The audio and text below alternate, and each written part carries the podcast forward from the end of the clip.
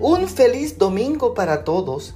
En el libro de los Salmos, el 139, los versos 13 y 14, leemos, Tú formaste mis entrañas, me cubriste desde antes de nacer, te alabo, porque de modo formidable y maravilloso fui hecho.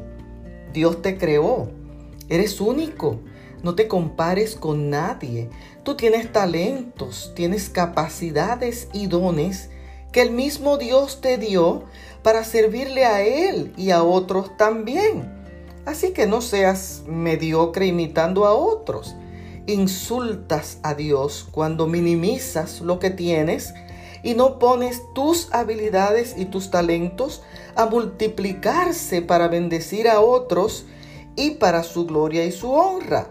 Sé tú mismo y alaba hoy a un Dios que desde antes que nacieras tenía planes contigo y te creó de forma maravillosa y formidable.